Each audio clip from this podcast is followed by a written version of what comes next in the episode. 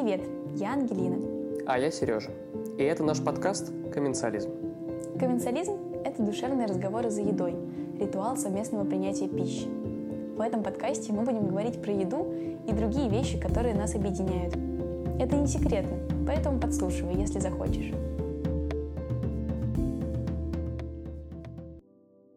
Этот выпуск необычный для нас, и в нем мы решили собрать истории разных-разных-разных людей для того, чтобы проиллюстрировать, что вообще такое комменсализм. Это очень сложное слово, и более того, я помню, что э, некоторые люди говорили мне о том, что нам нужно изменить название, потому что оно очень сложное, и никто не понимает, что это значит, и значит наш подкаст не будут слушать. Но мы решили пойти немножко другим путем, потому что мы действительно верим в это понятие, и мы решили показать и проиллюстрировать на примерах, на жизненных историях, что это вообще значит. Как мы говорили в самом-самом первом выпуске нашего подкаста, комменсализм — это ритуал совместного принятия пищи, когда люди собираются и с помощью еды объединяются. Да, комменсализм — это не только мы придумали, это не только наше понятие. А, как один из наших слушателей, Никита, а, написал, зачитываю, «Для меня комменсализм как понятие пришло в жизнь с вашими подкастами — но как понятие это существовало достаточно давно. Первые теплые эмоции за столом, за едой датируются встречей Нового года с семьей лет в пять. Свечи на столе, праздничная атмосфера, поздравления, томительное ожидание наступления 12 часов с последующим утром и подарками. Далее теплота за едой сопровождалась совместным приготовлением толстой пиццы с подругой мамы и поедание ее за приставкой. С взрослением пицца осталась, но ее уже доставляли нам – Окушали мы ее с девушкой в первых серьезных отношениях за просмотром кино. На данный момент у меня комменсализм это зачастую вспышки и мгновения душевности и глубина момента. Комменсализм это про то, что еда с близкими людьми для нас, ну, по крайней мере, с Ангелиной, это намного больше, чем просто еда, да, то есть если ты ешь еду вместе с людьми, которые для тебя важны, то это становится просто больше, чем просто поедание пищи. В этом, на самом деле, и была задумка этого выпуска, в том, чтобы показать, что еда может объединять, и по еде люди часто вспоминают об очень теплых моментах, которые у них были с семьей, или с любимыми, или с друзьями. И показать, что еда — это, как Сережа сказал, действительно чуть больше, чем просто потребление калорий. И к тому же это маленький эксперимент с форматом. Э, мы до сих пор делали подкасты в формате разговора, двух ведущих, меня и Сережи. Но после того, как мы послушали очень классный подкаст This American Life э, Сережного любимого ведущего, как его зовут? Ira Glass. Ira Glass, а, оказалось, что документальный формат — это очень даже интересно, и можно попробовать применить его в комменсализме. И так как не хотелось заходить со сложных тем, мы решили э, в первом таком выпуске просто объяснить, э, что вообще значит э, наш подкаст, и что это за сложное слово комменсализм, которое э, никто не понимает, и через истории показать, что это вообще. И до сих пор э, все наши выпуски, они крутились вокруг наших историй. И нам показалось вот интересно, что мы сделаем такой шаг назад, и вместо того, чтобы делиться там нашими историями вокруг комменсализма, да, а, показать именно истории других людей и в основном наших слушателей, показать, что комменсализм это повсеместное понятие. И слушая и монтируя эти истории, которые вы услышите скоро, и они все потрясающие, все очень разные, мы подумали, что сделать и выпустить этот выпуск именно сейчас, в ситуации карантина, в ситуации коронавируса, в ситуации, когда все сидят дома и не могут, на самом деле, встречаться для комменсализма, потому что, ну, комменсализм — это очень не а, карантинное такое занятие. Послушать эти истории и вспомнить вообще, а, почему а, совместные посиделки, там, еда совместная, почему это важно, да, вспомнить эти теплые моменты, поэтому мы надеемся, что вы, так же, как и мы, пропитаетесь этой теплотой, и мы надеемся, что вам это понравится. У нас будет три блока. Блок про дружбу, блок про любовь и блок про семью. И каждая история в одном блоке будет посвящена именно одной категории. И начнем мы с любви.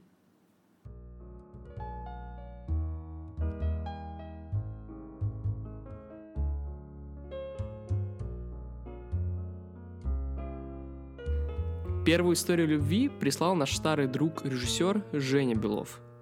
Он рассказал об утреннем ритуале со своим парнем и поделился своим определением счастья. У меня есть э, молодой человек по имени Илья. Мы живем вместе уже два года. Есть одна очень важная вещь, которая нас объединяет. Такой утренний ритуал. Мы за два года мы пересмотрели очень много сериалов. Э, «Секс в большом городе», э, «Парки и зоны отдыхов». Прекраснейший сериал. Сейчас смотрим «Доктор Кто» уже на пятом сезоне. Это прям очень клевая традиция – у нас э, ни одной еды, которую мы едим каждый день, и очень интересно, как э, что это такие сезоны то уходят, то возвращаются.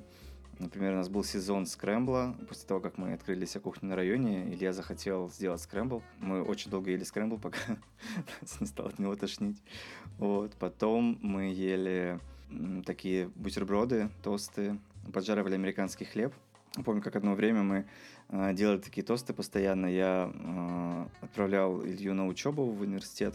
Вот, мы просыпались где-то пол седьмого утра, э, делали эти тосты и смотрели э, телеканал «Усадьба». Если спросить меня, что значит э, быть э, счастливым в семье, э, то я бы сказал, что э, совместный просмотр сериалов.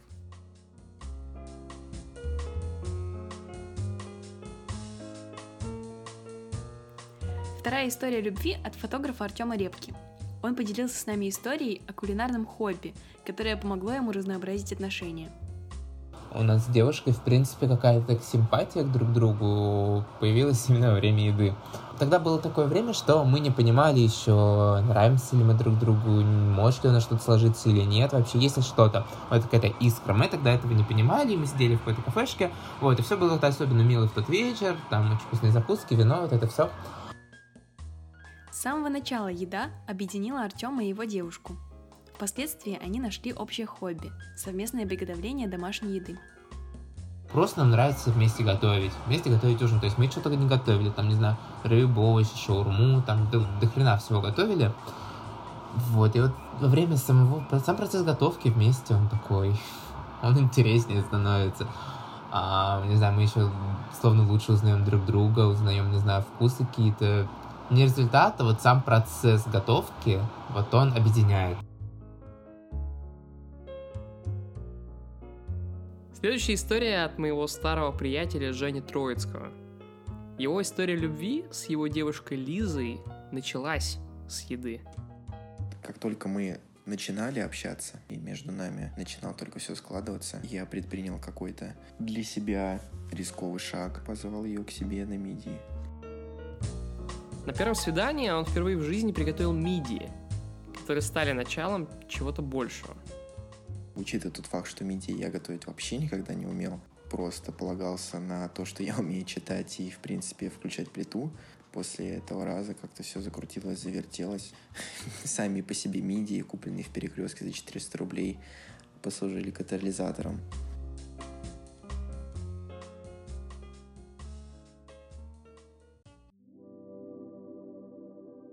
Мне кажется, что вот эти истории, которые сейчас мы послушали, они главным образом про то, как важно выделять время для того, чтобы проводить его с любимыми людьми.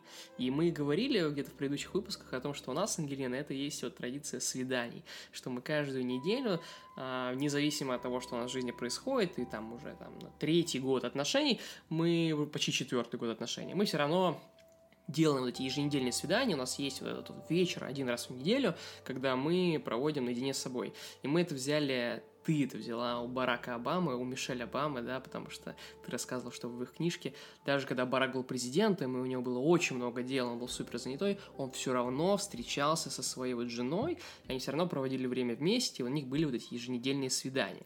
Да. И для меня вот эти истории, они чисто про это. И почему-то интуитивно мне тогда, когда я прочитала, показалось, что это может быть очень важная для отношений традиция. Я решила тебе ее предложить, и мы, она как-то у нас прижилась. И слушая эти истории, когда нам их только прислали, я увидела, что мы не одни такие, и на самом деле очень многие через еду и через свидания, назовем их так, а, объединяются с любимыми, даже если это самое начало отношений, а у нас многие истории были про самое начало. Следующий блок у нас а, про дружбу. У нас будет три истории от трех, трех разных девушек. Давайте послушаем.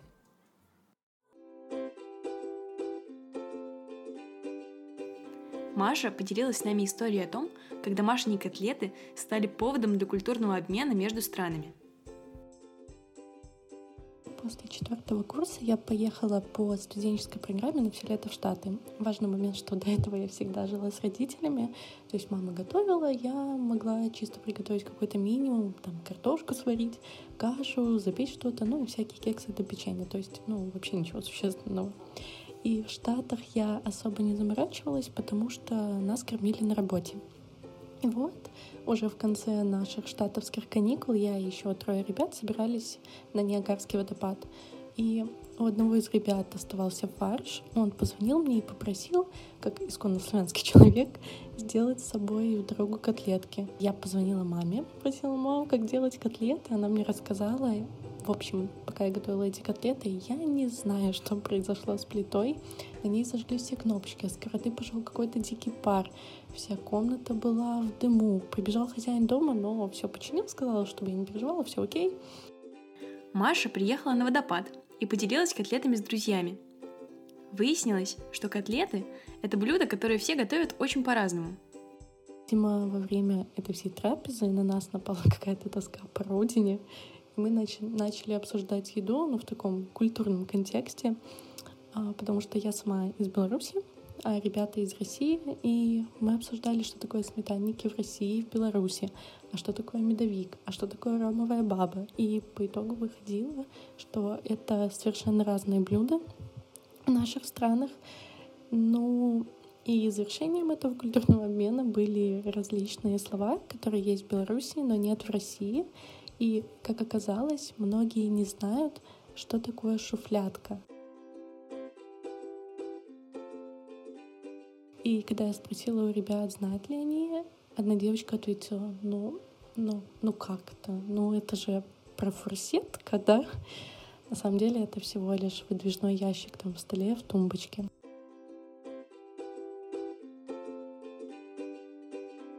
Для нашей следующей истории о дружбе Вера вспомнила напитки, который объединил двух близких по духу людей.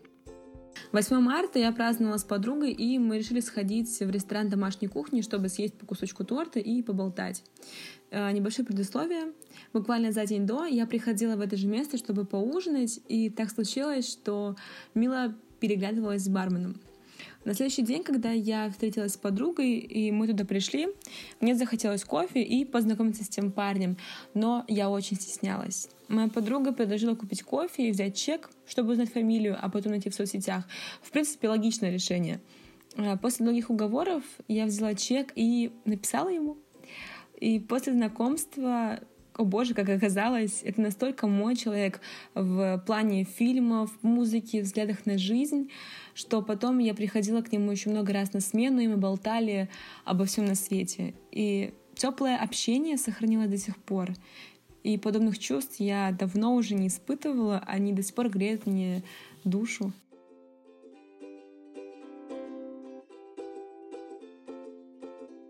Юлиана рассказала нам про объединяющую силу совместного приготовления еды, особенно с близкими друзьями. Мы с моими подружками Настями, их э, обеих зовут Настя, что немного забавно, мне кажется. И мы какой-то промежуток времени очень часто ходили в братья Караваевы и брали сладкие или сахарные сердечки, не помню как точно. Мы всегда приходили туда, брали эти сахарные сердечки, брали кофе, чай и просто сидели, разговаривали о том, что произошло за последнее время, обсуждали что-то насущное. В общем, воспоминания очень теплые и такие Э, супер-супер близкие моему сердцу. Но из-за карантина мы в последнее время не так часто это делаем. Ну, понятно, по каким причинам. Вот. Но прямо-прямо перед карантином мы решили их приготовить. А, просто собраться у меня и приготовить те же сахарные сердечки, которые мы всегда берем братья Караваевых, А, и при этом мы успели и поболтать, и поснимать всякие сторис, и видео. И мы готовили эти сердечки. Кстати, получилось вкусно. Конечно, не так, как э, братья Караваевых, понятное дело, но это все равно было вкусно. И мы потом сидели, пытались понять, что мы не так сделали. Было очень смешно, потому что мы еще пару раз э, напутали немного с рецептом и добавляли все не тогда, когда надо было, а немного позже. Вот любая еда, которая, которую вы готовите вместе, действительно объединяет вас. И потом, когда вы сидите и э, кушаете вместе, разговариваете, это все только сближает вас. Не люблю, когда у меня дома пустая кухня, в плане, когда там никого нет, никто не готовит. Очень люблю, когда мы готовим вместе с семьей или с друзьями. Вот, так что советую всем попробовать.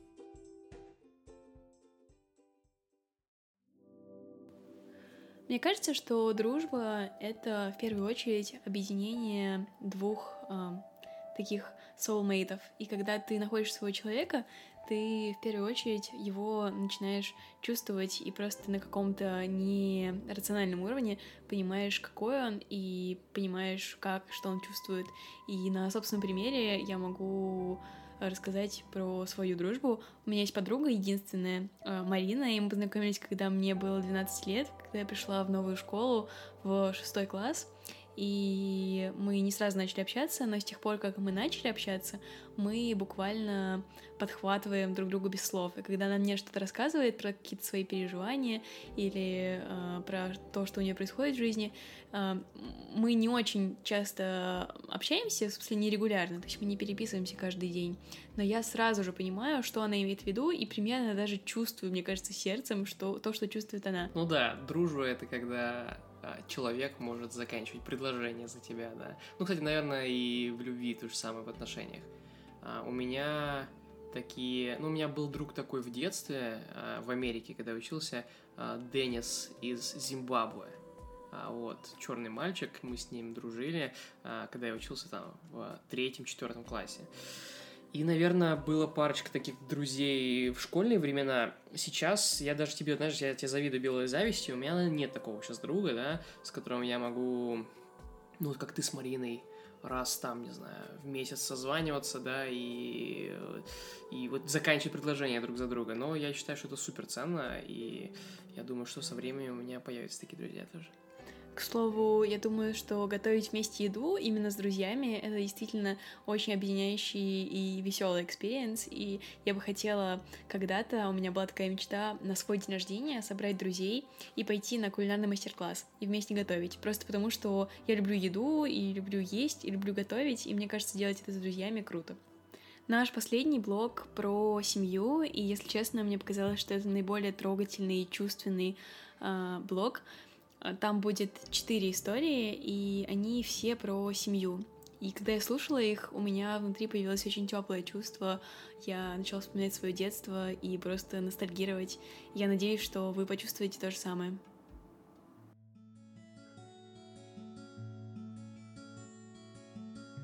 Моя мама Света рассказала про самый вкусный в дефицитном СССР торт, приготовленный любимым папой давным-давно, 80-е годы, я была совсем маленькой девочкой. И дети Советского Союза как бы не были избалованы излишеством сладкого. Конечно, в магазинах продавались и конфеты, и шоколадки, но, а, как правило, взрослые нам выдавали это так иногда к чаю. Ну, то есть не было такого, что мы подходили ели столько, сколько хотели. Нет, нам выдавали сладости. А торт только по праздникам торт — это праздник. То есть ни с того ни с сего вечером с чаем никто торт не ел. То есть для этого должен быть большой какой-нибудь повод. Новый год, день рождения. И вот э, среди бела дня, э, в обыкновенный день, э, ни с того ни с сего пришел мой папа и приносит на блюдечке кусочек тортика. Я очень удивилась. Думаю, откуда у папы торт? Вот так вот ни с того ни с сего такой красивый кусочек. Он еще не целый торт, а кусочек. Ну, может быть, кто угостил, но очень удивилась. Начала приставать к нему с вопросами, с расспросами. Он говорит, ты пробуй. было вкусно, мне так понравилось. Ну как-то папа хитро улыбается. Ну что-то тут не то. Присмотрелась, рассмотрела внимательно, а оказалось, что мой изобретательный отец сделал этот торт сам. А как он его сделал? Он взял батон белого хлеба, вырезал из него серединку, смазал слои вареньем, а сверху сделал розочку из сливочного масла. Боже, как это было мило и очень-очень вкусно. И я люблю вспоминать этот момент а, очень трогательно. Тася вспомнила теплую историю из детства о том, как бабушкина любовь и изобретательность подняли настроение во время простуды. В детстве я очень часто болела. Мои родители много работали, поэтому присматривала за мной в такие дни в основном бабушка. В какой-то очередной раз, когда я заболела, не пошла в школу, это была начальная школа, она забрала меня к себе домой с ночевкой.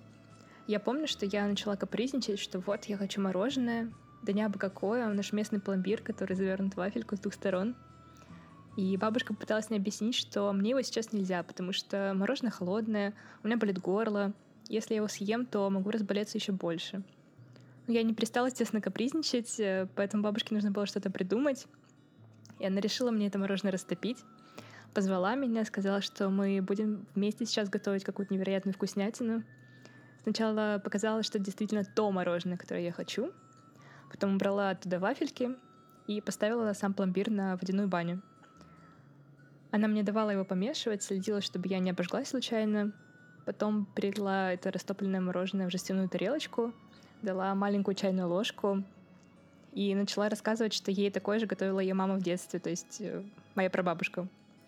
Сейчас э, я всегда вспоминаю эту историю, когда покупаю мороженое, потому что мне как-то греет это воспоминание.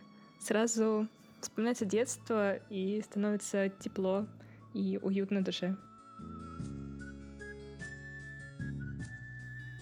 Алена поделилась рассказом о том, как можно порадовать семью, даже находясь на карантине. Так как сейчас карантин, время для всех новое, для кого-то пугающее, я все-таки считаю, что это время саморазвития. Поэтому я пошла на кухню готовить малиновый чизкейк с основой из перемолотых в блендере печенек Орео. Получилось очень вкусно, и поэтому ну, он получился как бы большим, сам чизкейк, и я решила несколько кусочков отправить своей тете, которая в тот день была одна на карантине, и как-то порадовать ее, хотела поднять настроение. В общем, упаковала все, положила в красивый пакетик. Благо у Яндекса есть доставка. Вызвала это такси положила туда этот пакетик, а потом я получаю звонок просто пропитанный благодарностью, радостью, чуть ли не слезами от счастья. В общем, это невероятное чувство, когда ты можешь заставить другого человека улыбаться и как бы так приобнять на расстоянии, выразить свое внимание. В общем, это все безумно круто. Я прям искренне насладилась этими моментами. Наша последняя история про инклюзивность. Лиза честно рассказала о том, как обычное семейное застолье может стать самым счастливым событием года и помочь человеку с особенностями развития раскрыться. У меня есть моя собственная история. Это не кейс какого-то ученого, это не какая-то история из практики кого-то там. Это я, это я, реальный человек. И, наверное, если вдруг среди слушателей есть э, люди, у которых в окружении или, может быть, среди родных есть лица с раз расстройствами аутистического спектра, они поймут, что они не одни. И я буду очень, очень рада, если вдруг я кому-то помогу и поддержу. Я сестра мальчика с высокофункциональным аутизмом в сочетанности с сахарным диабетом. И, ну, очевидно, что эти два диагноза влияют на прием пищи напрямую. Ну, если вдруг вам пока непонятно, как влияет аутизм, то я сейчас чуть попозже расскажу, но как влияет сахарный диабет, должно быть понятно, потому что это нужно подсчитывать углеводы, нужно подсчитывать, сколько хлебных единиц. В зависимости от того, сколько хлебных единиц, мы колем энное количество инсулина. Нужно мерить сахар, и очевидно, что, ну, как бы, э, широта блюд, которые доступны человеку, у которого сахарный диабет, она немножко сужается. Но что мы имеем еще? Еще есть и аутизм. А аутизм – это такая вещица, которая в силу своих проявлений, именно проявлений диагноза, она тоже не дает человеку быть очень мобильным в, там, не знаю, своих вкусовых пристрастиях. Есть стереотипии, и, естественно, там люди с аутизмом могут спокойно на завтрак, на обед, на ужин есть одно и то же. Я сейчас не преувеличиваю, и это тоже не какая-то дежурная фраза из там, учебника о том, что такое аутизм. Это правда, это жизнь. И понятно, что тогда, когда в нашей семье мы пытаемся собраться вместе, то идет большая ориентация на Илью. Мой брат, его зовут Илья. Но в этом году у нас получилось добиться того, чего мы хотели. Это семейное застолье, Новый год. И это именно подтверждение того, что семейный ужин может быть адаптивным. Семейный ужин может быть инклюзивным и помочь человеку раскрыться. Потому что, во-первых, несмотря ни на что, Семья — это самые близкие люди, которым ты доверяешь больше всего, которым ты открыт, вне зависимости от того, есть у тебя особенности развития или нет у тебя особенностей развития. А во-вторых, семья сама понимает особенности того человека, который сидит за столом и которому нужно помочь.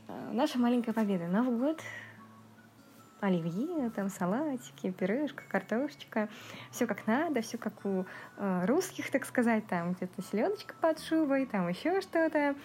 Ну, даже без, без телевизора. Но телевизор пока не работал.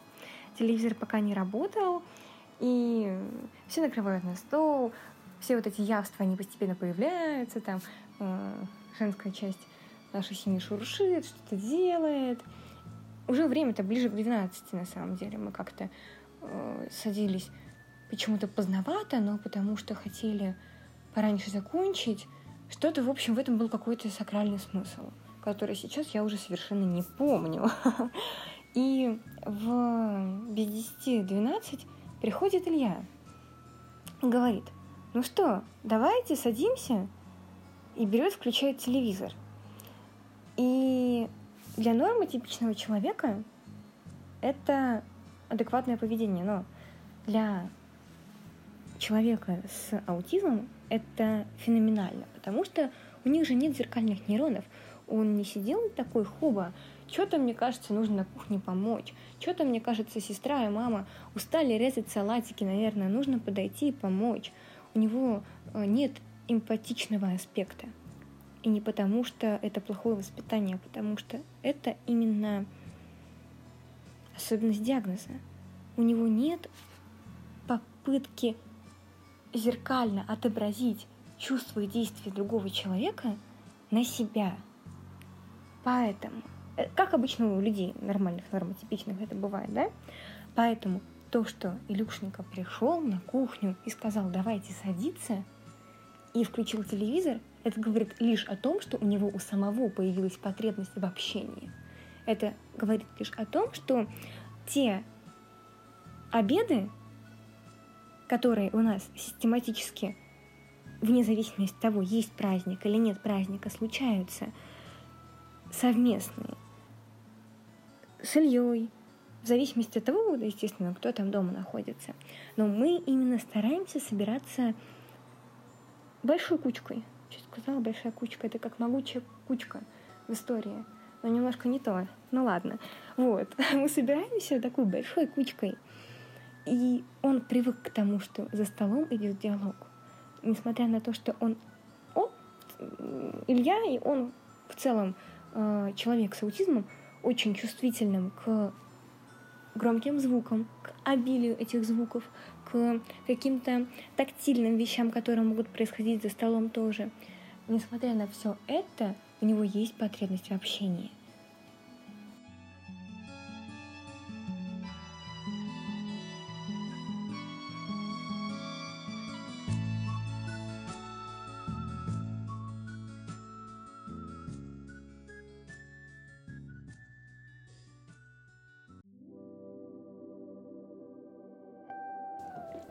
Самом деле, я когда думаю про комменциализм и вообще вот мое определение комменциализма, это в первую очередь связано с семьей. Хотя наш подкаст с тобой это такой парный подкаст, да, и у нас есть истории дружбы и любви, но вот я почему-то чувствую, что это именно про семью. И я думаю, это связано с тем, что у меня а, комменциализм, вообще проявление комменциализма были именно семейные, вот в моей истории, в моем детстве. Мой папа очень всегда настаивал на том, чтобы у нас были семейные завтраки. И для нас завтрак это был таким временем, когда мы могли вот сесть и там перед школой, перед работой, там сесть и поговорить, и вообще как-то, ну, так соединиться, да, как семья. Именно не ужин, а именно завтраки. Ужины, конечно, тоже, но вот завтраки это какая-то вот прям вот фишка была в семье Фалденах. И вот те истории, которые мы сейчас слышали, да, вот эти вот э, четыре, э, ну, на мой взгляд, очень душевные истории, они как раз о том, что воспоминания из детства, воспоминания о детстве, они обычно самые теплые. Потому что семья — это те люди, которые тебя любят безусловно.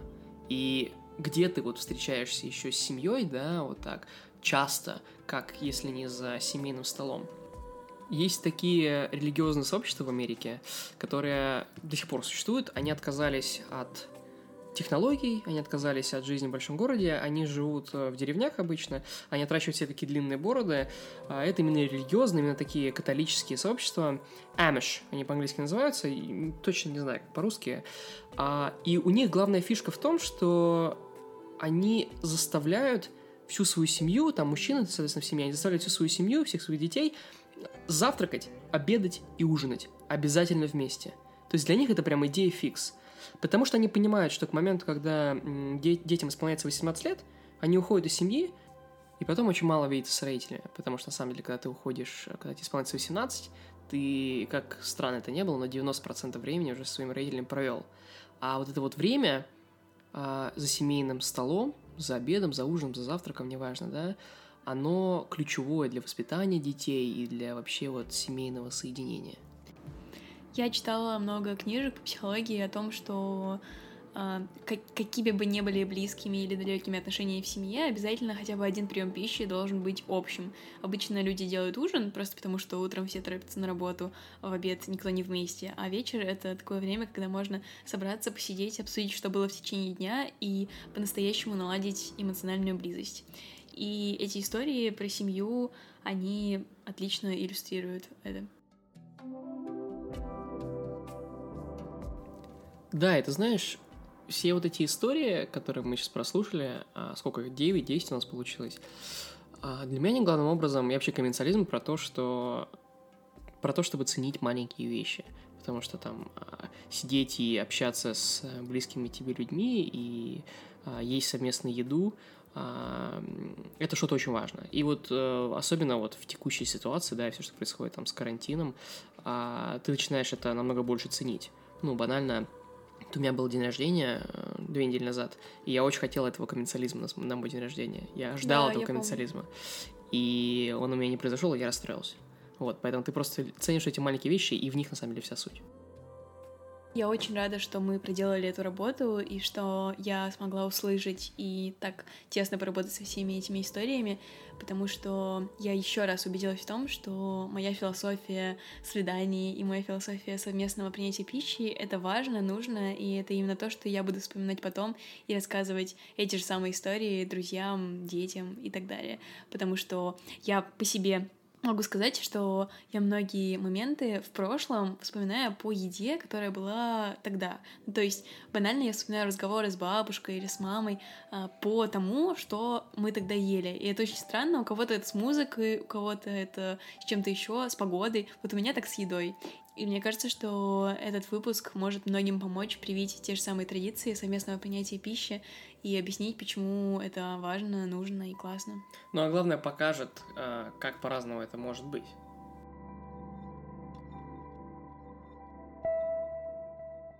В этом выпуске самое главное это были истории а даже не наша рефлексия, не то, что мы говорим, и не наше определение комменциализма.